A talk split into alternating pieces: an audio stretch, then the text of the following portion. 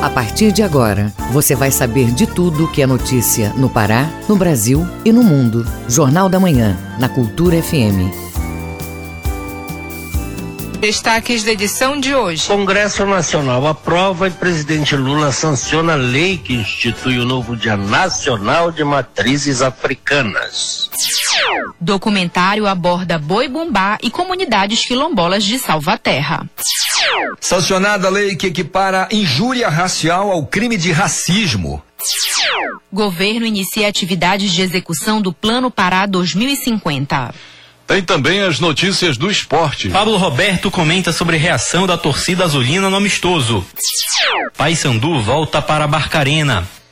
E ainda nesta edição começa a entrega de vacinas para a imunização de crianças de 3 a 11 anos contra a Covid-19. Diz que censo já está disponível para atendimento em todos os municípios do Pará. E amanhã acontece a segunda edição do Festival Interativo de Música e Arquitetura. Essas e outras notícias agora no Jornal da Manhã.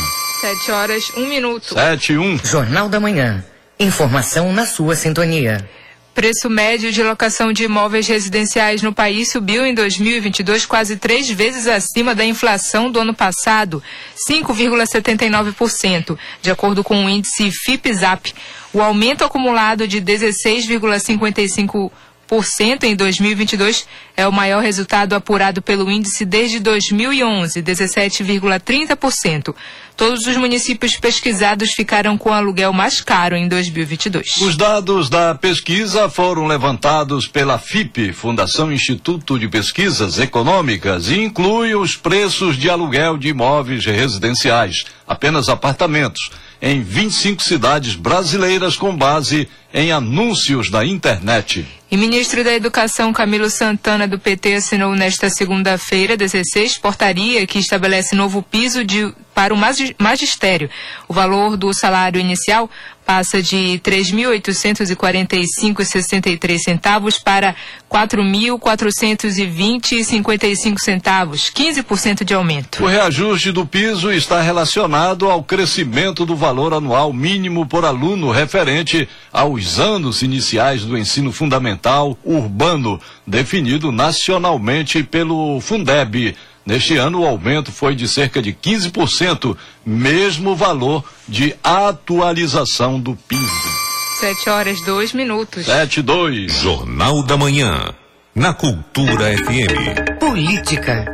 Presidente da Câmara, deputado Arthur Lira, apresentou uma notícia crime nesta segunda-feira ao procurador-geral Augusto Aras. No texto constam detalhes sobre a tentativa de golpe de Estado em Brasília. Confira na reportagem de Lucas Por Deus Leão, da Rádio Nacional. Depois do Senado, foi a vez da Câmara dos Deputados levar informações à Procuradoria-Geral da República sobre a tentativa de golpe de Estado do dia 8 de janeiro. O presidente da Câmara, o deputado Arthur Lira, apresentou uma notícia crime nesta segunda-feira ao procurador-geral Augusto Aras, com todas as informações que a Advocacia Geral da Câmara reuniu sobre os golpistas que depredaram o parlamento. Para Lira, não se tratou apenas de uma depredação do patrimônio público, mas de um atentado à democracia. Para corroborar essa notícia, fornecemos todos os documentos, vídeos, perícia, todas as possibilidades de ajudar para que o Ministério Público cumpra absolutamente dentro das regras constitucionais com o seu papel. É importante, não é? Muito mais do que a depredação do patrimônio público, um atentar às instituições, o risco que o Brasil correu. Ao receber as informações, o Procurador-Geral Augusto Aras prometeu agilidade nas investigações. O Ministério Público, como titular da ação penal, moverá todas as medidas junto às autoridades judiciárias competentes para que os culpados sejam punidos e para que estes, estes fatos não voltem a se repetir. Não somente na reparação dos danos materiais, mas mais que isso, na reparação dos grandes prejuízos causados ao nosso Estado democrático de direito. Augusto Aras lembrou que já solicitou a abertura de sete inquéritos, inclusive contra autoridades públicas, como o governador afastado do Distrito Federal, Ibanez Rocha, e demais responsáveis pela segurança de Brasília no último dia 8 de janeiro. Além disso, o Ministério Público já produziu 40 denúncias contra os envolvidos nos atos golpistas. Da Rádio Nacional em Brasília, Lucas Por Deus Leon. Governador Helder Barbalho vai participar do Fórum Econômico Mundial que ocorre em Davos, na Suíça. O evento é marcado por debates sobre bioeconomia, biodiversidade, modelo de desenvolvimento sustentável e social para a região amazônica. O governador se manifestou sobre a participação. Vamos ouvir. Estamos aqui na Suíça, seguindo para Davos, onde irei participar do Fórum Econômico Mundial. Quero primeiro agradecer o convite, já pela segunda vez, segundo ano consecutivo, que eu posso vir aqui, como governador do Pará, com muito orgulho, como presidente do consórcio de governadores da Amazônia, para poder falar da Amazônia e, acima de tudo, fazer a convocação para que cada vez mais nós possamos discutir a bioeconomia, a biodiversidade, um modelo de desenvolvimento sustentável e social para a nossa região. E aqui, onde os maiores líderes da economia do planeta reúnem e debatem estratégias do presente e do futuro, nada melhor do que falar da nossa região e construir soluções que possam compatibilizar o meio ambiente e a nossa Amazônia com o desenvolvimento da economia global e, particularmente, o desenvolvimento social com emprego, renda para a nossa região. É o Pará e a Amazônia no Fórum Econômico Mundial. Você está ouvindo Jornal da Manhã.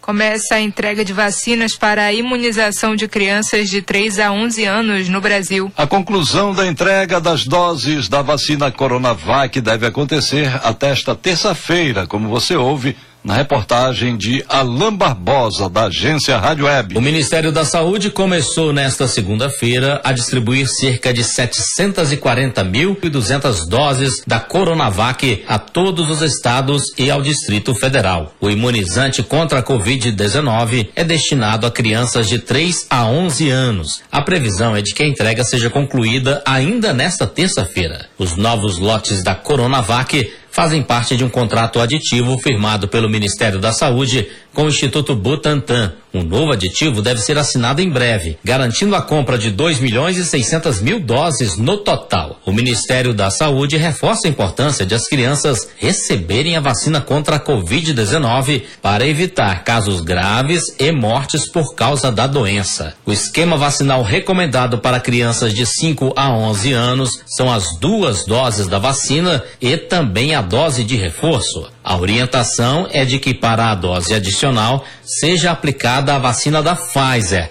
quatro meses depois da segunda dose. De Brasília, Alain Barbosa. Governo inicia atividades de execução do Plano Pará 2050. A iniciativa é da Secretaria de Estado de Planejamento e Administração e as informações estão com a repórter Tamires Nicolau. O planejamento estratégico de longo prazo do Estado, o Pará 2050, representa o desenvolvimento coletivo de uma agenda que vai guiar um conjunto de intervenções para atender as demandas da população em respeito às especificidades de cada região região. A vice-governadora Hanna Gassan comenta a iniciativa. É muito importante hoje, no presente, estarmos pensando o futuro que nós queremos para o estado do Pará. Esse planejamento estratégico a longo prazo, que imagina o Pará 2050, ele é muito importante para que a gente possa construir, em conjunto com a sociedade civil, em conjunto com as organizações, o Pará que nós queremos. Então é muito bom a gente parar, pensar e construir em conjunto, junto com as regionais, com todas as regiões do estado do Pará, um Pará que seja pensado no desenvolvimento econômico e também no desenvolvimento inclusivo e social do estado. Discutidas todas as importantes atuações do estado do Pará, sem esquecer nenhuma. Nós temos que pensar na saúde, na educação, na segurança, no desenvolvimento econômico, na ciência e tecnologia e pensar em nível das regiões. Então você vai conseguir definir estratégias estrategicamente quais as políticas públicas que devem ser implantadas em cada região para que a gente faça o estado do Pará crescer, crescer de uma forma sustentável e inclusiva. O projeto vai ser elaborado nos próximos 15 meses, a partir de ações que incluem diagnóstico e pesquisa, elaboração de cenários, escuta social, encontros temáticos regionalizados e, por fim, a institucionalização do plano nas 12 regiões de integração. A secretária estadual de Planejamento e Administração, Eliette Braga, fala mais sobre o plano. Nós estamos lançando a etapa regional do Pará 2050, momento de fazer o lançamento dessa escuta de todos os segmentos, esse que é um planejamento estratégico que vai, que é coletivo, que vai ouvir segmentos, representações, sociedade civil organizada, prefeitos, deputados, judiciário. Então, um momento muito importante para que a gente possa, a partir daqui, deslanchar esse projeto e fazer com que ao final do ano nós possamos apresentar, enquanto secretaria, o Pará 2050. Nesse primeiro momento, vai ser feita a mobilização dos atos e segmentos nas regiões Guajará, Guamá, Marajó, Rio Caeté, Rio Capim e Tocantins. Tamires Nicolau, para o Jornal da Manhã. Lei que equipara crimes de injúria racial e racismo é sancionada. Agora, os crimes de injúria racial incorrem na lei que tipifica racismo.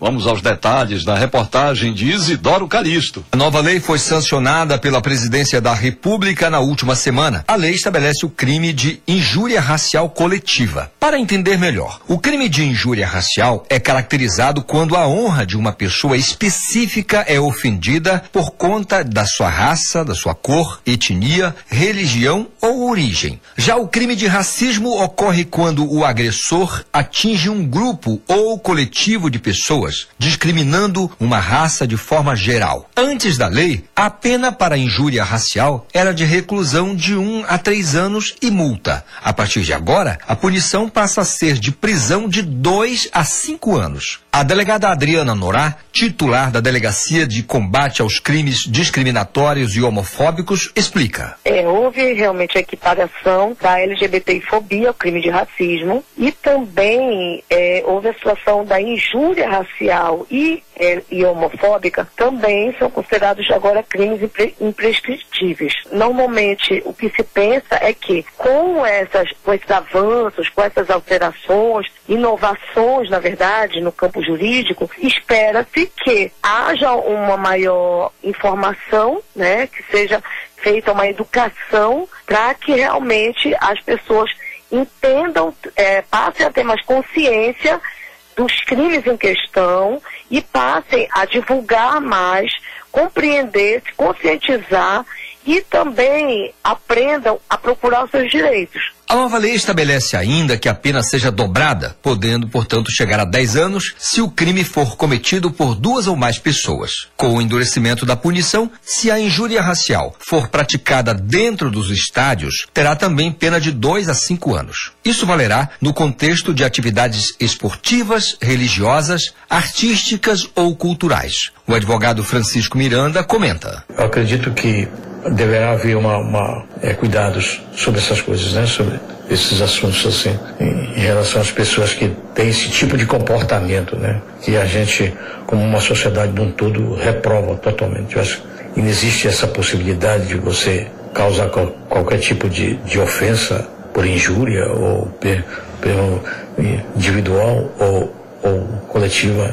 No meu conceito moral, isso aí é, é, é renego totalmente. Não, não é aceitável dentro de uma sociedade. A nova lei também proíbe pessoas condenadas por injúria racial em estádios ou teatros, por exemplo, de frequentar por três anos o mesmo estabelecimento. O governo federal tem o Disque Direitos Humanos, que é o Disque 100, através do qual é possível apresentar denúncias de racismo e discriminação. Isidoro Calixto para o Jornal da Manhã. 7 horas 14 minutos. 7 e 14. O trânsito na cidade. Vamos saber como está o trânsito na Grande Belém na manhã desta terça. As informações com Marcelo Alencar. Bom dia, Marcelo. Bom dia, José Vieira, Brenda Freitas, ouvintes do Jornal da Manhã.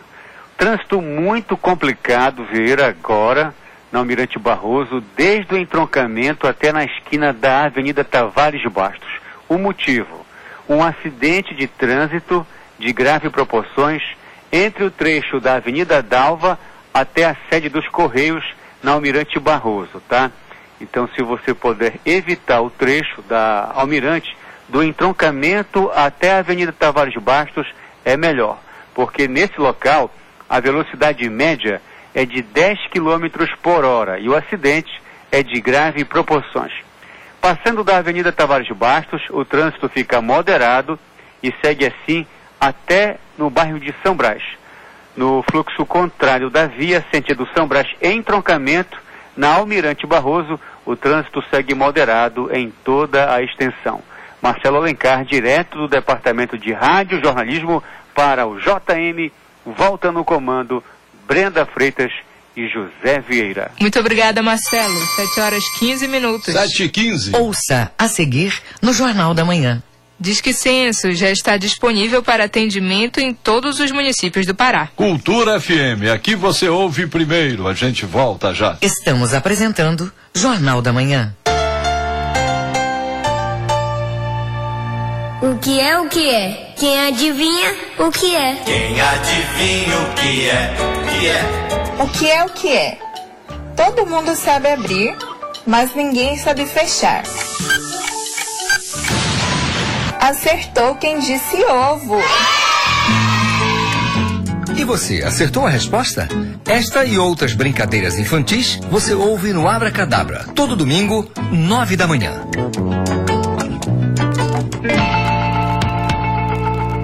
Cultura FM. Aqui você ouve música paraense. Eu carrego aqui dentro um sonho. Música brasileira. Escutei alguém abrir os portões. É. Encontrei no coração. Cultura FM 93,7.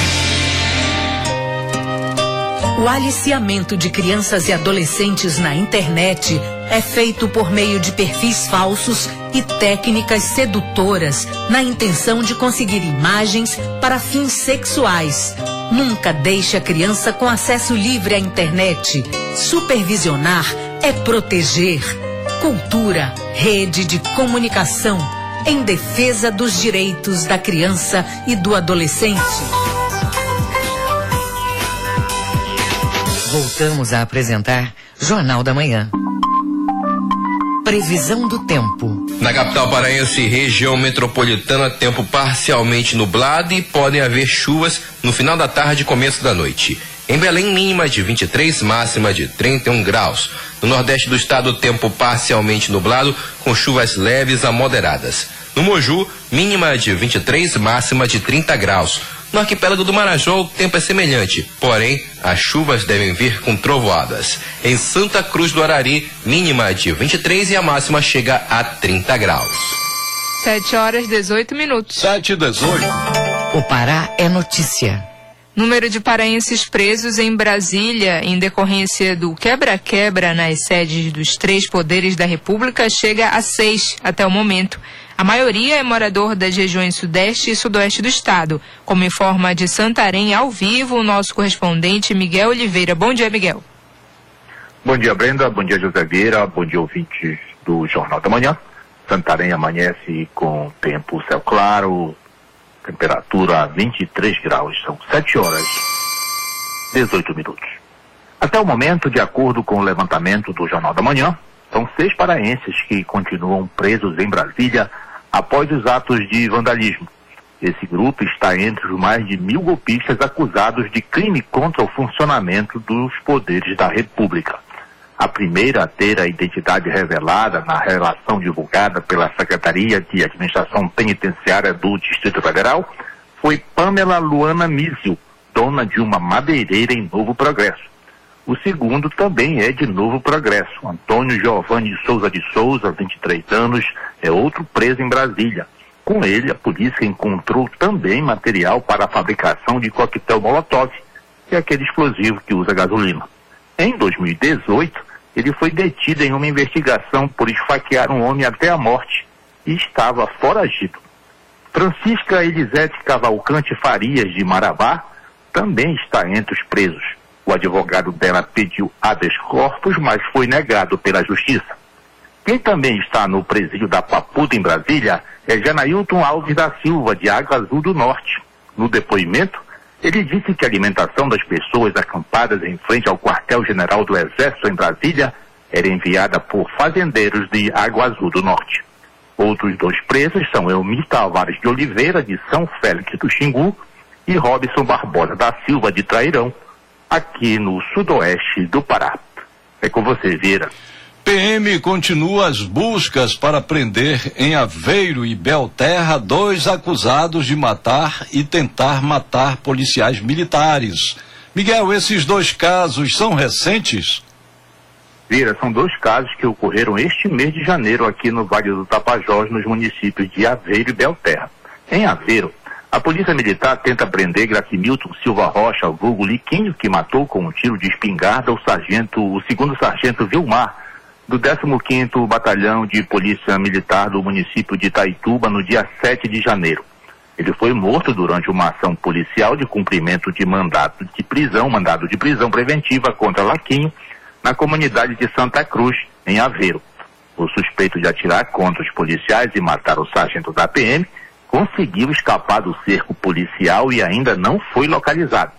Uma recompensa de 5 mil reais está sendo oferecida para quem localizar ou ajudar a polícia a localizar o foragido. Ontem, Vieira, em Belterra, a PM deu início às operações para capturar um adolescente que atirou na perna de um soldado da PM. A polícia militar foi acionada na manhã de ontem para fazer uma revista na residência do menor e quando a equipe de policiais chegou no local, foi recebida a bala.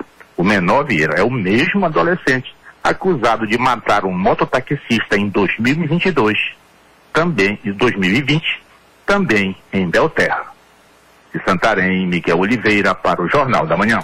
Muito obrigada, Miguel. Bom dia, bom trabalho. 7 horas e 21 minutos. 7 e 21. Jornal da Manhã. Na Cultura FM. O Pará é notícia. Hospitais abrem vagas para profissionais da área de saúde no Pará. As informações com Edelson Vale. Dois hospitais públicos do governo do Pará, gerenciados pelo Instituto Nacional de Desenvolvimento Social e Humano, INDSH, estão selecionados para candidatos para atuação na área assistencial nos municípios de Ananindeua, a região metropolitana de Belém e breves aqui no arquipélago do Marajó. As vagas também estão disponíveis para pessoas com deficiência PCD. Aqui no arquipélago do Marajó, no Hospital Regional Público, sediado em breves, a vaga para enfermeiros e técnicos em imobilização, destinadas exclusivamente para pessoas com deficiências, PCDs. As inscrições também prosseguem abertas até o dia 20 de janeiro. Os interessados devem enviar currículos para o e-mail seleção.hrm.indsh.org.br. Para ocupar o cargo de enfermeiro, os interessados precisam ser graduados em enfermagem, ter registro no Conselho Regional de Enfermagem, no COREM, ativo, além de experiência mínima de um ano e domínio em informática para a vaga vaga de técnico em imobilização, é necessário ter curso técnico em imobilização ortopédica, ensino médio completo e conhecimento em informática básica. É desejável que o candidato tenha experiência na área. De Souria, Delson Vale para o Jornal da Manhã. Secretaria de Ciência, Tecnologia, Educação Superior Profissional e Tecnológica segue com inscrições abertas para quatro cursos gratuitos de ensino à distância. Os cursos são aplicados ao mundo do trabalho e aperfeiçoamento de competências profissionais. Ouça na reportagem de Cláudio Lobato. A Secretaria de Ciência, Tecnologia e Educação Superior Profissional e Tecnológica, SECTET, segue com inscrições abertas para quatro cursos gratuitos de ensino à distância. Os cursos de matemática aplicada no cotidiano do trabalho, aperfeiçoamento da linguagem para comunicação no mundo do trabalho, metodologias ativas de aprendizagem e conceitos e metodologia de projetos de sistema fotovoltaicos conectados à rede elétrica são destinados a profissionais que desejam aperfeiçoar seus conhecimentos e práticas. Como destaca a coordenadora de educação à distância da SECTET, Helena de Lima Gomes. Esses cursos, eles são imprescindíveis para que a pessoa possa desenvolver habilidades e aperfeiçoar suas técnicas para o mercado de trabalho. Os cursos de qualificação profissional, eles aumentam a empregabilidade, pois o profissional, ele adquire competências diferenciadas, é, da qual o mercado de trabalho hoje exige. O curso Matemática Aplicada no Cotidiano do Trabalho é indicado a profissionais e estudantes que desejam aperfeiçoar suas técnicas, conhecimento e habilidades sobre a área da matemática financeira, aritmética e geometria. O único requisito é ter ensino fundamental completo e acesso a computador e à internet. A Sectet mantém uma programação de cursos à distância e novos outros cursos já estão previstos para o próximo trimestre, como revela a coordenadora de educação à distância da Sectet, Helena de Lima Gomes. Nós temos uma previsão, né, para o segundo trimestre, de ofertar novos cursos a EAD devido à grande demanda.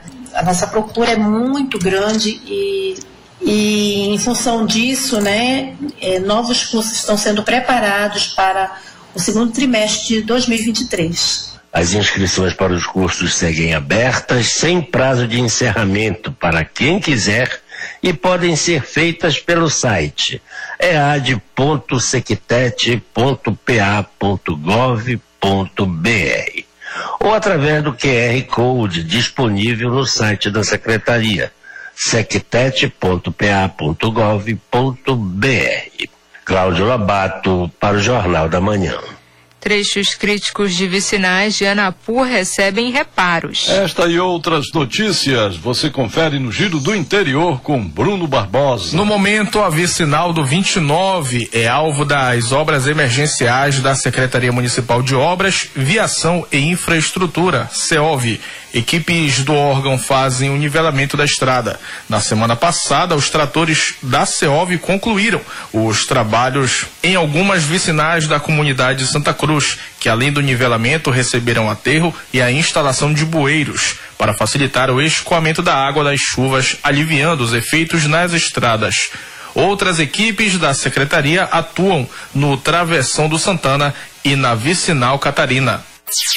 No arquipélago do Marajó, após repercussão sobre a retirada das árvores, conhecidas popularmente como paricás, na cidade de Moaná, a Secretaria Municipal de Meio Ambiente divulgou esclarecimentos sobre o processo. Segundo o órgão, as árvores estavam com galhos longos e secos, com grande chance de queda por conta do estado de fragilidade. Ainda segundo a SEMA, algumas apresentavam inclinação. A retirada aconteceu de forma preventiva para evitar acidentes por causa do risco de tombamento, não só na rede elétrica local, mas pelo risco à Escola Estadual de Ensino Médio Sérgio Mota. Ainda de acordo com a secretaria, o plantio de árvores de IP ao lado das árvores retiradas já foi feito. Mesmo assim, vai ser feita a compensação ambiental em local público de 15 mudas de espécies indicadas para arborização. No oeste do Pará, a Secretaria de Educação de Taituba realizou uma reunião extraordinária essa semana para reorganizar os espaços para alunos da rede pública do município. O motivo foi a alta procura pelo ensino infantil para o período letivo de 2023. De acordo com a CEMED, a projeção para sanar essa demanda é a utilização do espaço das escolas de ensino fundamental mais próximas dos alunos. A secretaria acredita que a qualidade das unidades infantis é uma das explicações para o aumento da demanda. Na semana passada, a Escola Municipal de Ensino Infantil e Fundamental Paranamiri teve o projeto de leitura contemplado pelo programa Brasil Escola do Ministério da Educação, com um incentivo de meio milhão de reais. Bruno Barbosa para o Jornal da Manhã.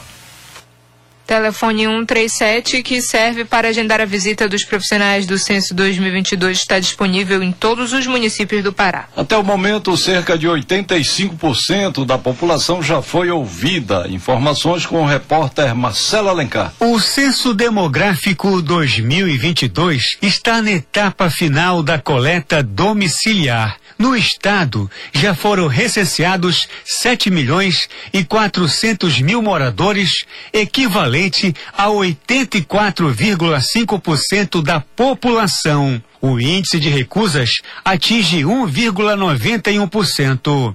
O IBGE ativou o Disque Censo 137 em todos os 144 municípios do Pará. A ideia é que a pessoa possa notificar a instituição e solicitar o agendamento da visita domiciliar. A expectativa é que a coleta seja concluída no dia 31 deste mês.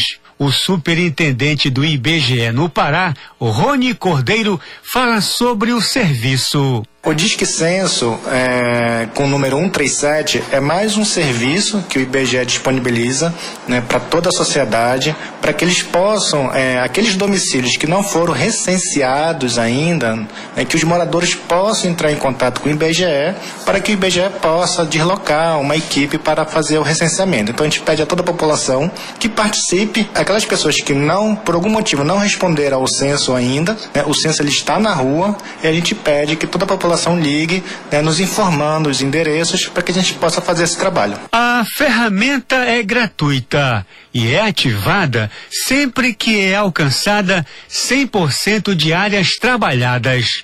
No estado, as primeiras cidades que receberam a atividade foram Aveiro, Baião, Banaque, Belterra e Brejo Grande do Araguaia, no começo de dezembro de 2022. É importante destacar que o número 137 serve apenas para solicitar o agendamento do recenseador até o local. O IBGE também ressalta que as equipes não telefonam para as residências. O superintendente do Instituto no Pará, Rony Cordeiro, pontua sobre a proposta. É importantíssimo que a sociedade participe das estatísticas oficiais do órgão, do, do IBGE, que vão contribuir aí, vão subsidiar as políticas públicas para os próximos 10 anos, né, a próxima década. Então a gente pede que a população participe, são estatísticas oficiais né, e é importante essa participação para que a gente tenha um retrato aí é, fidedigno né, no nosso país. O Disque Censo 137 do IBGE está disponível todos os dias, das 8 horas da manhã às nove e meia da noite. Marcelo Alencar, para o Jornal da Manhã. 7 horas 32 minutos. 7 32 Ouça a seguir no Jornal da Manhã. Pablo Roberto comenta sobre reação da torcida azulina no amistoso. É daqui a pouco aqui na Cultura FM. Não saia daí, a gente volta já. Estamos apresentando Jornal da Manhã.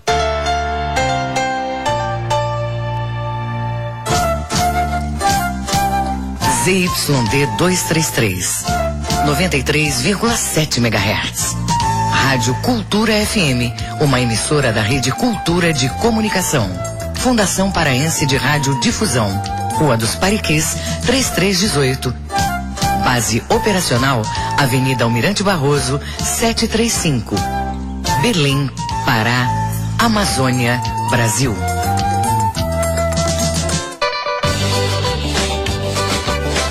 FM. Aqui você ouve música paraense. Segue o barco, segue o barco, segue o barco. Todo dia o sol aquece meu amor. Música brasileira. A vida passa, eu telefono e você já não atende mais. Cultura FM 93,7. Olá, gente, aqui é o Ricardo Kizan e eu tenho um recado pra você. De segunda a sexta-feira, às 18 horas, as marcantes. Dizem que a tristeza não tem fim. Porque de repente você me disse um adeus. O ritmo contagiante, o movimento, a história, o prega. Aqui pela Cultura FM 93.7. Voltamos a apresentar Jornal da Manhã.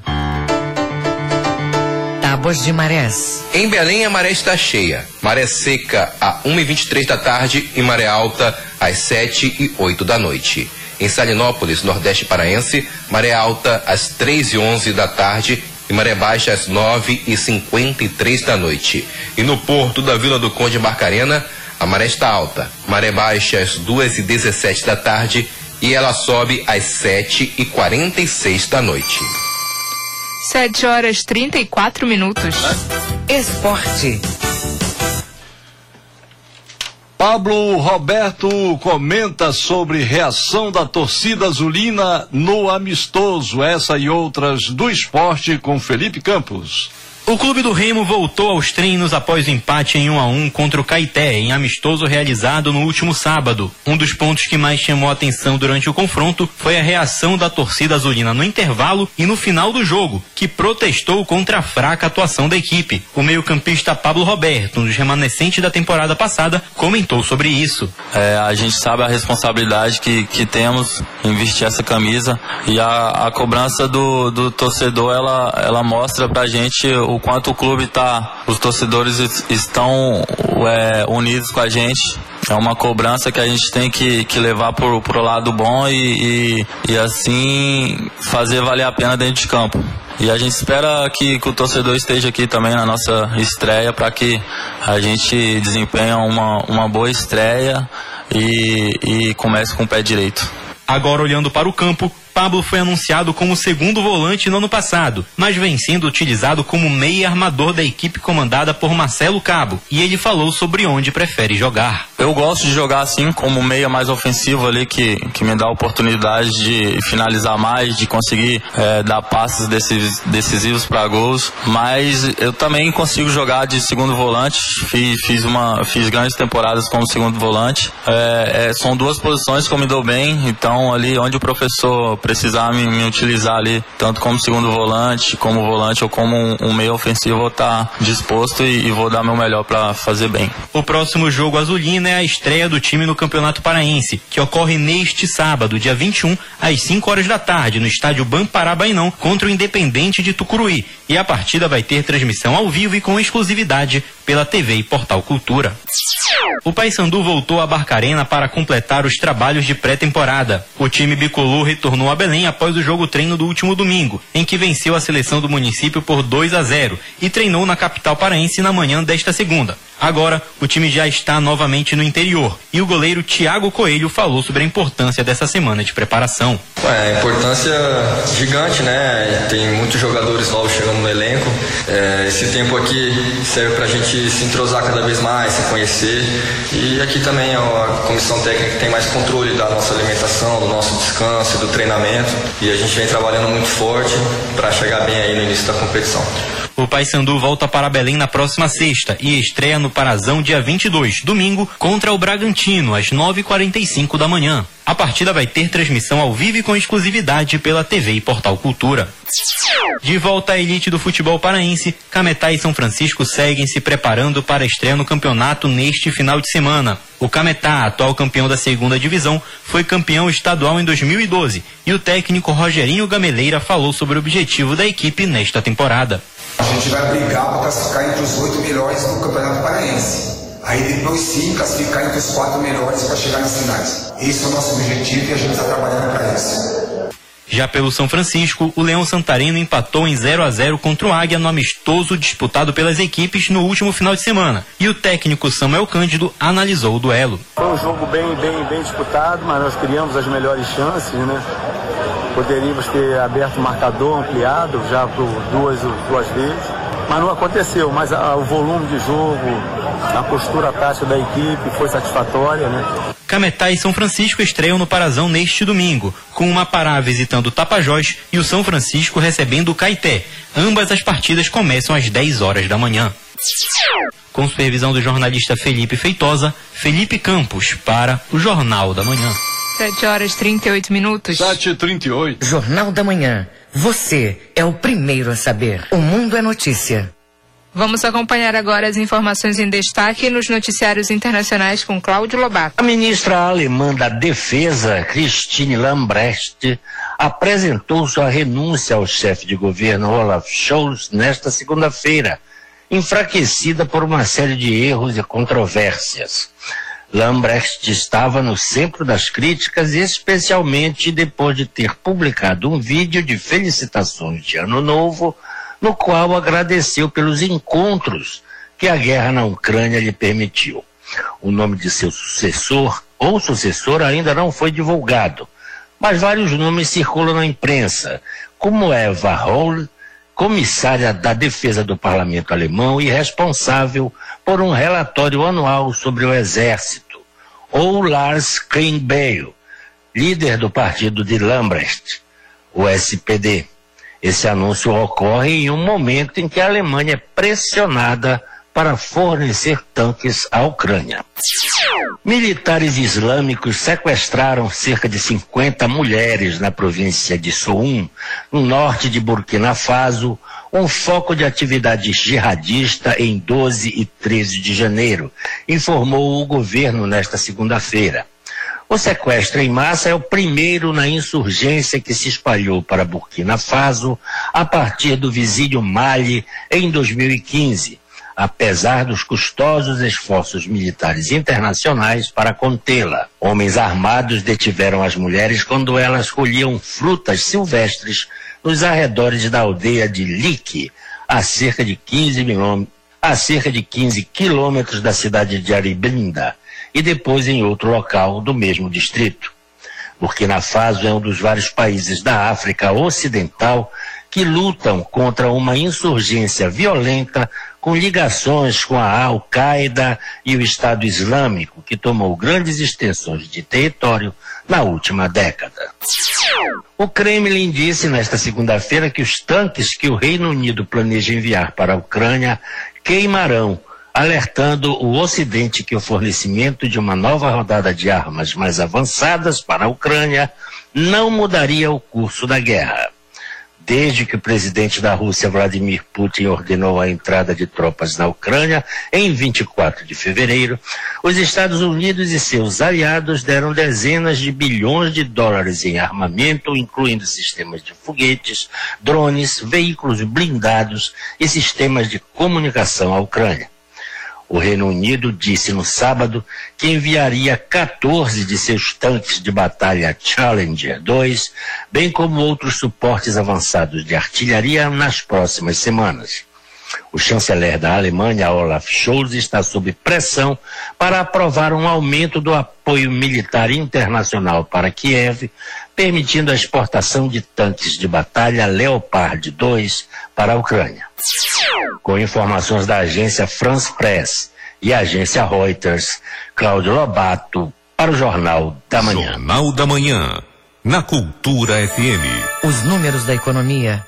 Secretaria de Estado da Fazenda implementa novo sistema de contabilidade para setores institucionais. A ferramenta traz avanços na gestão orçamentária Informações com o repórter Marcelo Alencar. O novo sistema integrado da Administração Financeira do Estado do Pará, CIAF, substitui o Sistema Integrado de Administração Financeira para Estados e Municípios, CIAFEM. A ferramenta pode ser usada pelas instituições públicas no âmbito estadual, abrangendo 216 setores da administração direta e indireta do Poder Executivo, além dos poderes legislativo e judiciário. O secretário da Fazenda do Estado do Pará, Renê Souza Júnior, explica as mudanças do programa. Significa que nós pegamos um sistema que vai ficar na vanguarda do país. Então, o que, que vai permitir? Integrar não só o orçamento com o pagamento, vão ficar muito mais ágeis os pagamentos, mas principalmente integrado ao portal da transparência. Aos, os órgãos de fiscalização do Estado, Tribunal de Contas e a população vai poder ver com muito mais clareza para onde é que o dinheiro do Estado vai. E os fornecedores do Estado vão receber é, com mais, é, com, com, menos tempo, com uma agilidade muito maior. É um sistema amigável. Aí nós vamos acoplar, de, depois acopla o sistema de receita do Estado, o sistema de, de convênios do Estado já vai entrar logo em seguida, todos os convênios vão ser controlados. A plataforma vai identificar as ações referentes ao patrimônio. assim como a elaboração, monitoramento e a observação do plano plurianual. A iniciativa permite também a execução fiscal, orçamentária e financeira. Os pagamentos, recolhimentos e transferências financeiras vão ser realizados especialmente por meio de ordem bancária emitida pelo CIAF. O coordenador do sistema financeiro da Cefa, Wagner Capelli, dá mais detalhes sobre o processo integrado. É um sistema que traz uma modernidade maior para a execução orçamentária e financeira do governo do Estado, é, permitindo assim uma melhor é, transparência dos dados né, e envio das informações para a sociedade. O mais importante é que o governo já vinha utilizando sistemas há mais de 25 anos e agora com essa nova ferramenta permite é, uma conjunção de dados entre o planejamento e a execução orçamentária financeira. Para os servidores públicos, o moderno suporte logístico vai possibilitar um trabalho mais dinâmico, com centralização dos processos, desde o foco do planejamento do orçamento para execução orçamentária, além dos pagamentos. Marcelo Alencar, para o Jornal da Manhã. 7 horas e 45 minutos. 7 e 45 Ouça a seguir no Jornal da Manhã. Amanhã acontece a segunda edição do Festival Interativo de Música e Arquitetura. Cultura FM, aqui você ouve primeiro. A gente volta já. Estamos apresentando Jornal da Manhã.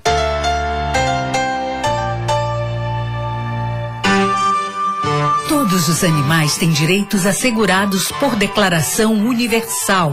Quem escolhe ser tutor de um animal precisa reconhecer e cumprir as responsabilidades e os cuidados para uma vida digna. Pôr em risco a integridade de um animal, mesmo do que vive na rua, é considerado crime contra a vida e a pena de prisão varia de dois a cinco anos. Prender, não levar ao veterinário ou tratar o animal de forma degradante também é crueldade. Para denunciar casos de maus tratos a animais domésticos, selvagens, nativos ou exóticos, ligue 190 ou entre em contato com o IBAMA. Cultura, rede de comunicação.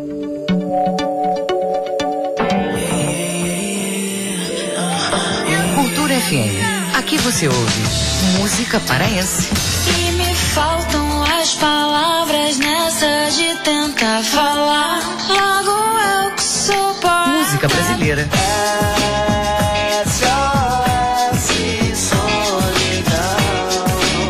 Cultura FM 93,7.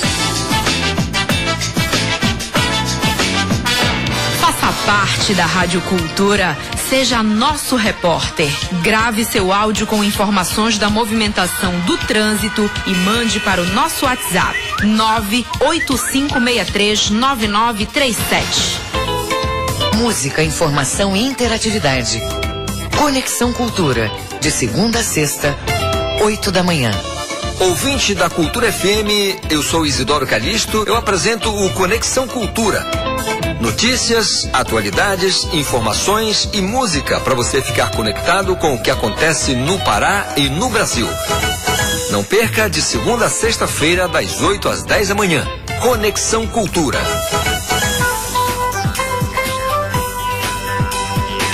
Voltamos a apresentar Jornal da Manhã. Previsão do tempo. No oeste paraense, tempo aberto em boa parte do período.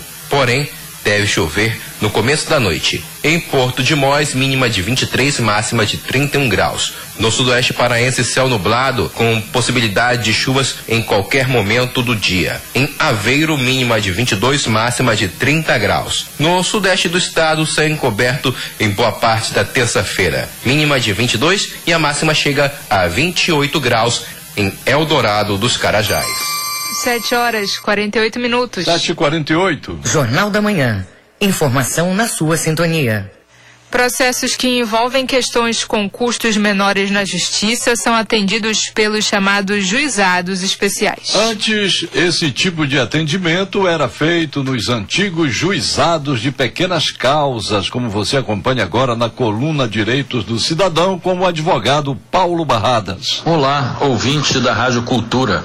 O nosso assunto de hoje são os tribunais de pequenas causas. E essa nomenclatura não é mais utilizada. No início, chamava-se de pequenas causas aquelas causas se na esfera civil, aquelas causas cujo valor era mais barato, e na esfera criminal, aqueles crimes com menor potencial ofensivo. Só que essas pequenas causas acabou parecendo que a conotação era de uma causa menos importante, o que não é.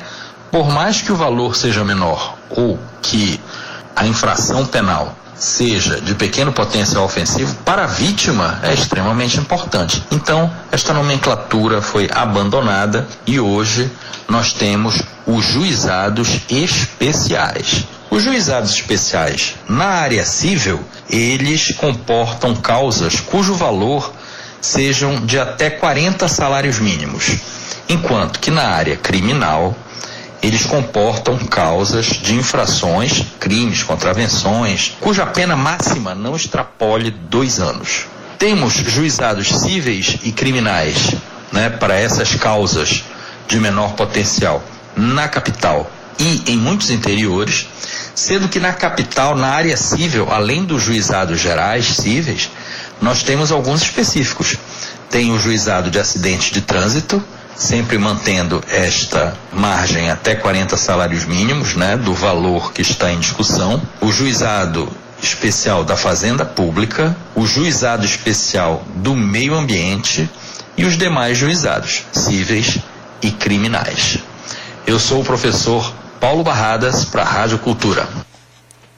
O governo federal sanciona o Dia Nacional para celebrar as tradições de matrizes africanas. A data é 21 de março. A iniciativa pretende homenagear essas manifestações, além de garantir a salvaguarda. A reportagem é de Cláudio Lobato. A escravização de povos africanos deu origem a diversas manifestações religiosas no Brasil. O candomblé, a umbanda e o tambor de Minas são a apenas as mais conhecidas, mas existem muitas outras manifestações em todo o país. Para celebrar essas religiões, o Congresso Nacional aprovou e o presidente sancionou o 21 de março como novo Dia Nacional das Religiões de Matriz Africana. A data coincide com o marco escolhido pela ONU para instalar uma rede intercontinental de conscientização pelo Dia Internacional contra a Discriminação Racial o cientista da religião, professor e pesquisador da UFPA